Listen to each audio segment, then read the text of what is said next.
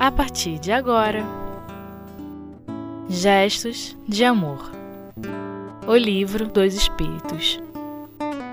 Seres Orgânicos e Inorgânicos. Primeira parte. Com Amália Cordeiro.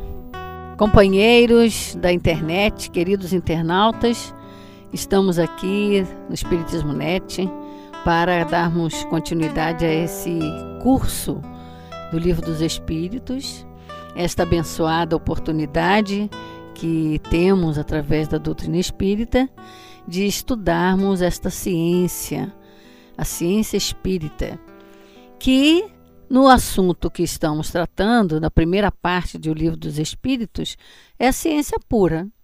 É ciência pura.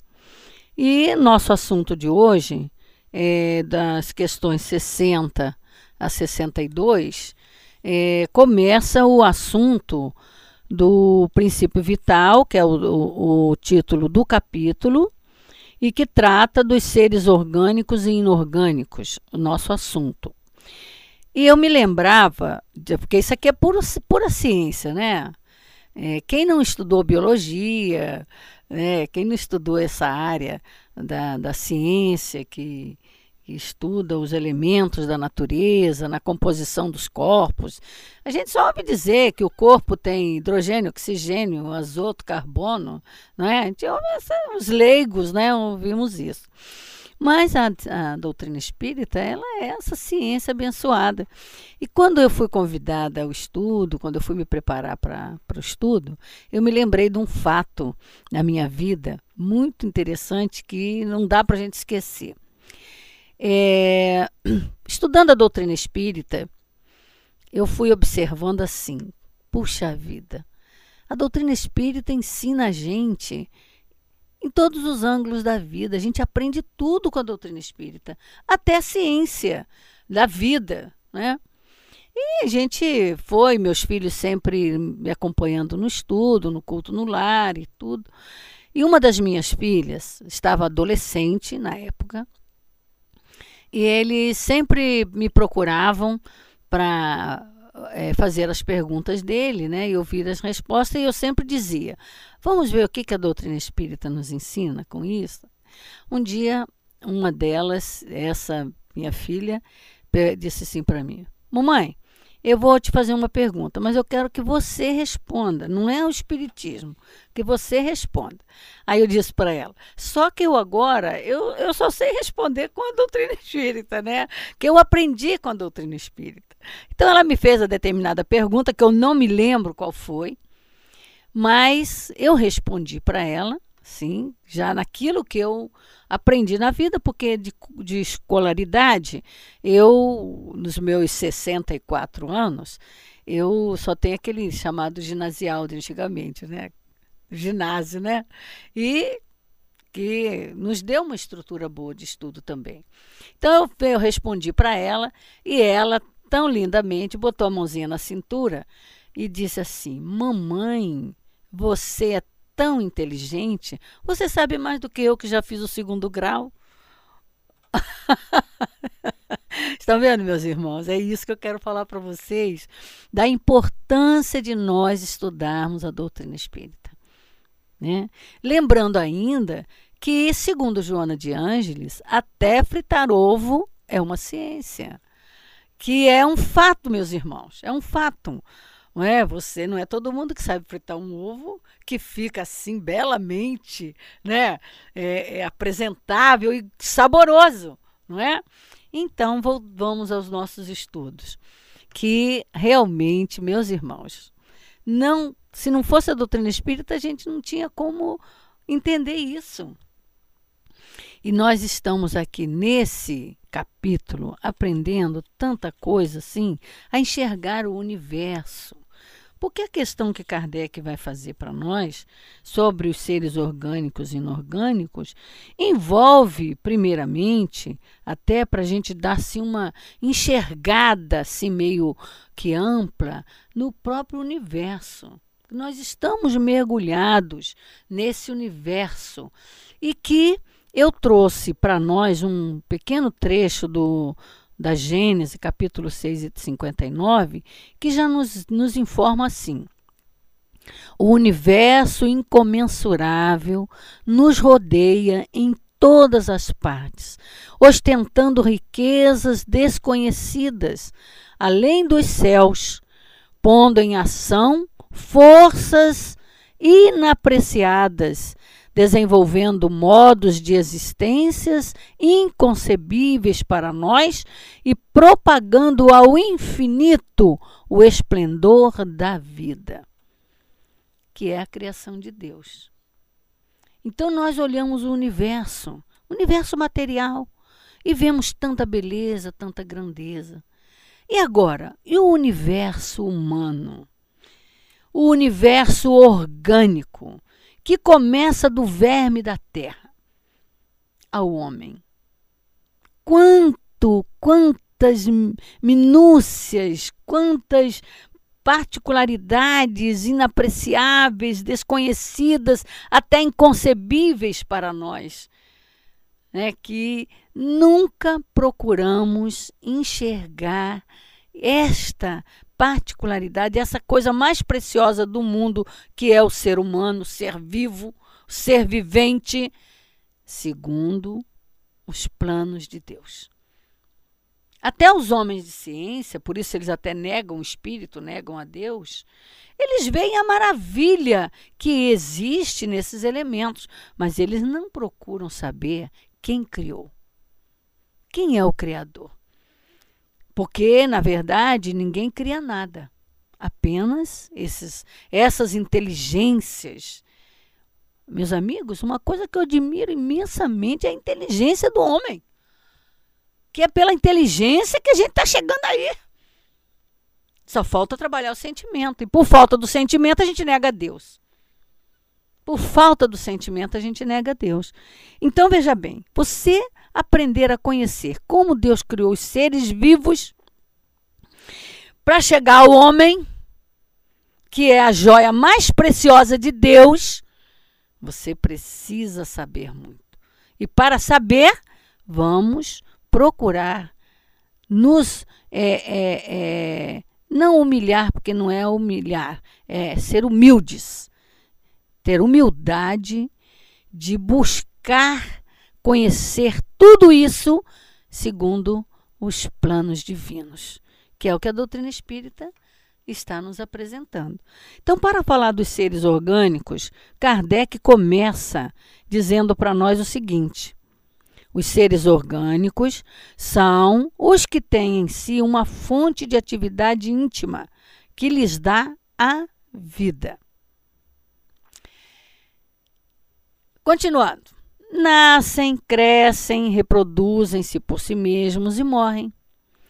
São providos de órgãos especiais para execução dos diferentes atos da vida e que são apropriados às suas necessidades para a sua conservação. Isso é importante. Destes fazem parte os homens, os animais e as plantas. Os seres orgânicos são todos aqueles que não possuem vitalidade, os seres inorgânicos, desculpe, amigos, os seres inorgânicos são todos aqueles que não possuem vitalidade, nem movimentos próprios e que são formados apenas pela agregação da matéria. Assim, são os minerais, a água, o, o ar e etc. Então, naturalmente, os orgânicos são aqueles que possuem tudo isso. Mas veja bem, o plano de Deus, como é importante a gente pensar no plano de Deus. Ele criou os seres orgânicos, dando-lhe atividade íntima, movimento, que é o que difere o ser vivo do ser inorgânico, né? Que é pura matéria. Assim mesmo, meus irmãos, ali naquilo que a gente chama de inorgânico, que parece que é só pedra, tem vida que a gente não sabe perceber. Então, é, ele define aqui, já Kardec explicando para a gente, que esses seres vivos, né, que é o princípio inteligente, de onde sai o princípio inteligente? Para chegar ao homem Né? Nós começamos lá.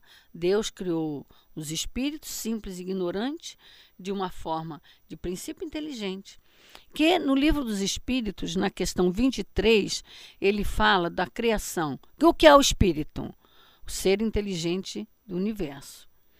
Quando ele chega na questão 76, ele define o que é os, como podemos definir o espírito. Então aí ele já está diferenciando princípio inteligente, como foi criado, do espírito que já é o ser pensante. Então Kardec, os espíritos responderam a Kardec, que são os seres que inteligentes do universo e que vivem fora do mundo material. Essa é a definição do espírito, né? Então, isso tudo são seres viventes, do verme da terra ao homem, do átomo ao arcanjo, não é? Então ele mostra aqui para nós que esses seres viventes, eles têm uma diferença. Eles trazem essa atividade íntima, eles nascem, crescem, reproduzem-se por si mesmos e morrem. É atividade constante, permanente, que já nos leva à ideia da imortalidade. Aqui já nos leva à ideia da imortalidade, né? Porque a gente vê que dali do, do, do próprio verme sai outro verme, que é, que é essa coisa, né? Numa sementinha sai outra sementinha que vai dando o quê? O que, que esse mecanismo? Esse mecanismo existe para quê? Continuidade da vida. Vida imortal. Que está onde? No princípio inteligente. A vida imortal está em Deus no princípio inteligente. Quando eu li aqui, que eu dei até uma paradinha, depois eu continuei, né? Foi porque ele dá aqui, ó, que dá essa atividade íntima que lhes dá a vida. E essa vida, meus irmãos, a alimentação e sustentação desta vida está em Deus. Foi a maior mais linda definição que eu é, encontrei na doutrina. Com certeza isso vai se ampliando através de Joana de Ângeles, quando vem definir a vida. Se não me engano, é na obra Vida, Desafios e Soluções. Na introdução, quando ela mostra que vida é Deus. Vida é Deus. Porque ele é o criador e ele é o sustentador. Né? Vida é Deus. E essa vida ele deu ao ser mais importante da sua criação, que é o princípio inteligente, para se tornar depois, espelhando a sua grandeza, o ser humano.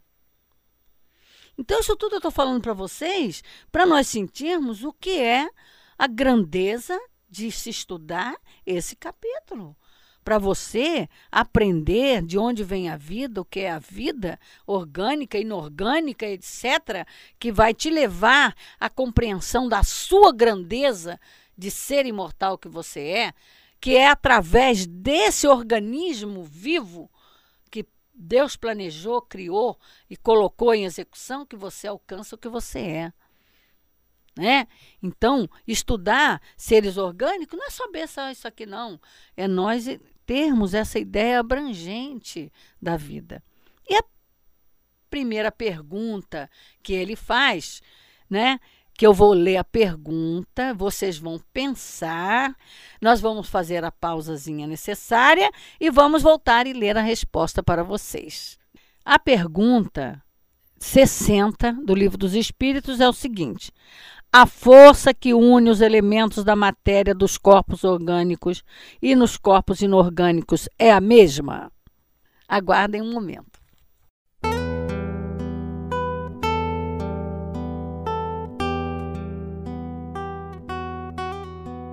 Gestos de Amor O Livro dos Espíritos Pensaram na pergunta? Vou repeti-la a força que une os elementos da matéria nos corpos orgânicos e nos corpos inorgânicos é a mesma? Qual é a resposta? Sim, a lei de atração é a mesma para todos. Então, na, na, na criação do universo, nesse universo, a criação dos seres vivos, né, os seres vivos, que envolve, como disse Kardec na explicação, que envolve todos os seres, né, os envolve os homens, os animais e as plantas. Ora, todos nós sabemos o que é um ser vivo, né? Então, desde o átomo ao arcanjo, do verme da terra aos anjos, né? Que são, que é o princípio inteligente no processo de desenvolvimento. Então, como é que começou esse trabalho de, é, da, da formação desses seres? Né? Nós sabemos que lá na matérias, nas matérias inorgânicas, né, é, Deus criou as moléculas, né? e essas moléculas, elas são o movimento delas para a formação do mundo material, do mundo inorgânico, é é através da lei de atração. Que na questão 888 de O Livro dos Espíritos, abri quase nela, veja só que coisa interessante que ele diz aqui para gente, que é importante aqui para o nosso estudo. Veja bem, é a questão 888, 88A. Lá numa, na, na, num dos trechos da resposta dos espíritos, ele diz assim: Amai-vos uns aos outros. Eis toda a lei, lei divina, através da qual Deus governa os mundos. A lei de amor. O amor é a lei de atração para os seres vivos e organizados. Que já aí, o que nós vamos ver agora, que é a atração das moléculas para a formação dos cristais e do mundo material, Hoje, no ser humano é chamado amor. Lá nesses seres, na, lá na, nas moléculas, é chamada lei de atração. Então, diz aqui o Espírito para nós: o amor é a lei de atração para os seres vivos e organizados. A atração é a lei de amor para a matéria inorgânica. Então, você vê, meus irmãos, que fantástico que é isso. Então, nesse momento, vem aquilo que eu afirmei para vocês, a definição que Joana dá de vida sendo Deus, né? Que a vida vem de Deus. E vem de Deus desde a matéria inorgânica. Né? Uma outra expressão que eu também gosto muito nesse momento é, está no está no é, na teologia espírita de Lamartine Palhano Júnior, quando ele define também a importância da vida no reino material. Ele diz assim: o universo material, além de ser fruto do pensamento divino, é o meio didático material que Deus criou para educar o espírito. Fantástico, né, meus irmãos? Isso, essas essa, esses ensinamentos assim têm que vibrar na nossa alma e na nossa mente para nós compreendermos a importância desse mecanismo divino que rege a vida. Né? Então, isso tudo que nós estamos lendo aqui, isso tem uma importância incomensurável para nós. Né? Então, vamos lá. Aí, ele diz que a lei de atração é a mesma para todos. Então, essa lei de atração, ela vai atrair as moléculas na formação do, do mundo material, das montanhas, é da água, é, é dos minerais, é tudo isso que a gente chama de material, né? Então, e para a, a, a ligação, né, da, da, da, da, da quando ela já é orgânica, que já tem vida, é a mesma lei que está regendo aquilo ali, né? Formando os corpos como a gente vai aprender, né, que a gente aprende no livro dos espíritos, como é que vai se formando do vegetal para o animal, como é que isso, esses corpos orgânicos, ó, corpos orgânicos. Começa no vegetal, depois vai passar para os corpos animais, que na sua transformação vai ser o corpo do homem. O processo é o mesmo, o desenvolvimento é o mesmo, as leis são as mesmas, que rege todo esse processo. Sendo que a gente pode colocar que em cada elemento ele tem um tempero diferente. É um tempero diferente. Você vê, Lá nas moléculas, o amor de Deus é a atração, que já é uma ação inteligente. Já é uma ação inteligente. Até das pedras tira Deus filhos de Abraão. Sabe quem disse isso? Jesus, aos 12 anos, é um doutor da lei. Né? Nas asas de um albatroz te conduzirei a esse mundo sem fim. Reino animal. Sois filhos da inteligência suprema. Sede perfeito como perfeito é vosso Pai Celestial. O homem. Não é? Então, todo esse processo acontece sob a direção divina. Né? Então, a diferença entre a matéria dos corpos orgânicos e dos corpos inorgânicos, a matéria é sempre a mesma, porém nos corpos orgânicos ela está animalizada. Então já deixou de ser minério para arrumar, como Paulo dizia, a cama pro arrumar a cama para o princípio inteligente deitar e poder se desenvolver, né? Então vem o reino vegetal. Então é a mesma. Qual é a causa da animalização da matéria? A união com o princípio vital, né? que já vai ser o próximo estudo. Não é isso? Na continuação do estudo, nós vamos falar sobre o princípio vital.